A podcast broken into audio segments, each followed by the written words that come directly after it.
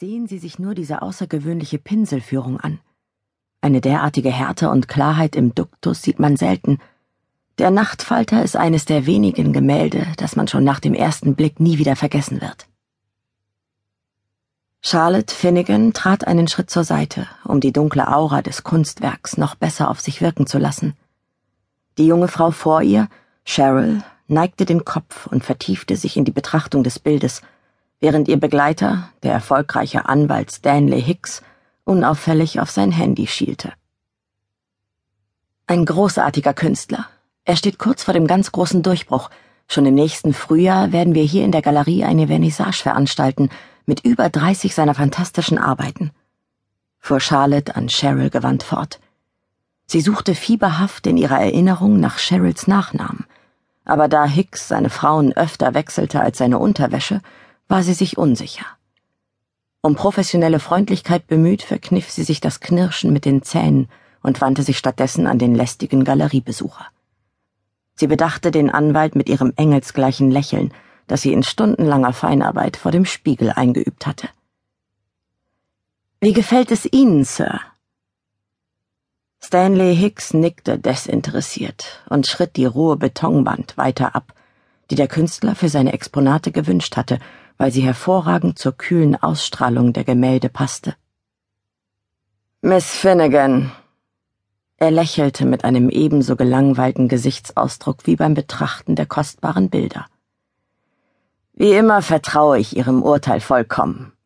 Nur wird Cheryl für die Auktion ihrer Wohltätigkeitsorganisation ein Werk von er pulte sich etwas unter dem perfekt manikürten Fingernagel hervor und schnippte es achtlos beiseite von, sagen wir, einem etwas bekannteren Künstler brauchen, um einen nennenswerten Erlös generieren zu können. Er wandte sich von den außergewöhnlichen Werken ab, als hätte er nichts anderes gesehen als eine einfache Blumentapete. Nicht knirschen, rief sich Charlotte in Erinnerung und lächelte stattdessen noch eine Spur freundlicher. Sie strich sich über die streng nach hinten gedrehten Haare und richtete mit einem schnellen Handgriff ihren straff im Nacken sitzenden Dutt, ehe sie dem ungleichen Paar folgte. Der Anwalt war bereits über fünfzig, Cheryl vielleicht noch auf der Uni? Während Charlotte den Kopf schief legte, um ihre Theorie unauffällig genauer unter die Lupe zu nehmen, bemerkte sie das Vibrieren ihres Handys an der Empfangstheke – leise und doch so drängend wie das Nörgeln ihres Personal Trainers jeden Morgen. Sie sah hinüber zur Theke, von wo aus ihr Rory, der Besitzer der Galerie, aufmunternd zuzwinkerte. Hicks und sein Playmate stiegen die gläsernen Stufen zur Ebene für Kunstwerke aus der Renaissance hinauf, und Charlotte wusste, das würde noch eine ganze Weile so weitergehen. Verdammter Hicks. Charlotte gestattete sich nun doch ein leises Knirschen mit den Zähnen und einen kurzen Einbruch ihres Lächelns. Dieser Kerl kaufte nie etwas. Er interessierte sich ja noch nicht mal für die Malerei. Er führte nur Woche für Woche irgendwelche Weiber hier herum, um den großen Gönner oder den weltgewandten Kenner zu geben. Wie sie von seinen letzten Besuchen wusste, war es ihm lieber, wenn sie sich von nun an etwas im Hintergrund hielt, damit er die hirnlosen Spatzen mit seiner Fachkenntnis beeindrucken konnte, die freilich so hohl war wie seine Liebesschwüre. Ganze zwanzig Minuten und gefühlte hundert Dummbeutelsprüche später verabschiedete sich das Paar endlich. Miss Finnegan, setzte Hicks zu seiner immer gleichen Rede an, es war mir wie üblich ein Vergnügen, Ihrem Sachverstand zu lauschen. Sie sind ein Juwel, womöglich der größte Schatz dieser Galerie, wenn ich das sagen darf und wie immer neigte Charlotte daraufhin leicht den Kopf. Ein verlegener Dank für so viel Freundlichkeit. Das wurde erwartet. Sind Sie fündig geworden, Sir? fragte sie, obwohl sie die Antwort bereits kannte. Die Auswahl ist groß, Miss Finnegan. Wir werden wohl einige Nächte darüber schlafen müssen, ehe wir uns zum Kauf entschließen. Ich bin aber sicher, wir sehen uns bald wieder. Charlotte war stolz auf sich. Sie spürte an ihren Wangen, dass ihr Lächeln perfekt saß, als sie wie zum Einverständnis nickte. Natürlich, Sir, da bin ich mir sicher. Sobald die beiden aus der Tür waren, gab Charlotte ihrer Wut nach und knirschte laut und deutlich mit den Zähnen. Ah, dieser. Ihre gute Erziehung ließ keine Schimpfworte zu, daher knirschte sie einfach ein weiteres Mal mit den Zähnen, was Rory zum Lachen brachte. Sie beeilte sich, die zehnfache Sicherheitsverriegelung der Eingangstür zu verschließen. Herzchen, du hast doch nicht etwa Angst, er könnte zurückkommen? fragte Rory lachend, mit einem leichten Grunzen am Ende jedes Lachers, ohne sich am Schließen der Galerie zu beteiligen. Noch immer stand er hinter dem Tresen und betrachtete seinen nachtblauen Nagellack, der in Charlottes fachkundigen Augen dennoch nach einem einfachen Schwarz aussah. Nein, der kommt nicht so schnell wieder. Du hast ihn doch gehört. Er schläft erst mal ein paar Nächte darüber, also über Cheryl und dann sehe ich ihn wieder. Aber dann sicher nicht mehr mit Cheryl. Rory lachgrunzte wieder. Was bist du doch für ein böses Mädchen, Charlotte, den armen Mr. Hicks so zu verunglimpfen. Dann führ du ihn doch das nächste Mal herum. Rory winkte theatralisch ab. Vergiss nicht, Herzchen, du bist der größte Schatz der Galerie, nicht ich. Erst als das schwere Metallgitter vor den Fensterscheiben herabgelassen war, fiel ihr wieder ihr Handy ein und der permanent drängende Vibrationsalarm. Du bist ja heute sehr gefragt, kommentierte auch Rory die vielen Anrufe, die ihr der Blick auf ihr Display offenbarte. Siebzehn? rief sie ungläubig.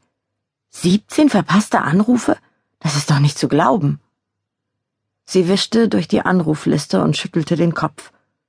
Es musste etwas passiert sein, wenn Francis sie in einer Stunde siebzehnmal zu erreichen versuchte. Vielleicht hat ihm ein Kunde abgesagt und er hätte Zeit für einen Quickie gehabt, schlug Rory breit grinsend vor. Unsinn. Wir reden hier von Francis. Von plötzlicher Angst ergriffen, es müsse wirklich etwas Schlimmes geschehen sein, wenn ihr beherrschter Freund so oft anrief, wählte sie seine Nummer. Richtig, Francis Colwell hat keine Quickies. Er ist ein Gentleman, dessen Liebesspiel allein aus Höflichkeit dir gegenüber bestimmt immer mindestens eine volle Stunde dauert. Er blickte zur Decke, als läge des Rätsels Lösung irgendwo dort oben. Dann muss jemand gestorben sein. Charlotte schüttelte fassungslos den Kopf, aber noch ehe sie Rory erklären konnte, dass in ihr Liebesleben nichts anging und dass alles kein bisschen lustig war, nahm Francis ab. Geht es dir gut? fragte Charlotte nervös und biss dabei am Nagel ihres kleinen Fingers herum, bis Rory ihr diesen ermahnend aus dem Mundwinkel zog. Natürlich, was soll sein?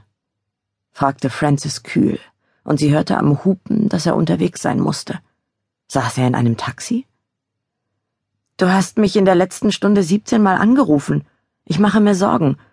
Was ist denn los? Ach das, dort vorne links bitte. Wie bitte? Nicht du.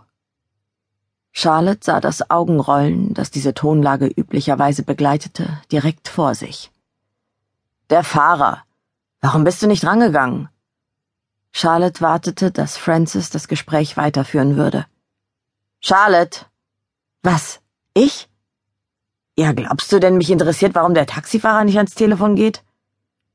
Sein Ton wurde ungeduldig und bekam diese Spur von Herablassung, die Charlotte auf den Tod nicht ausstehen konnte, als spräche er mit einem Kind.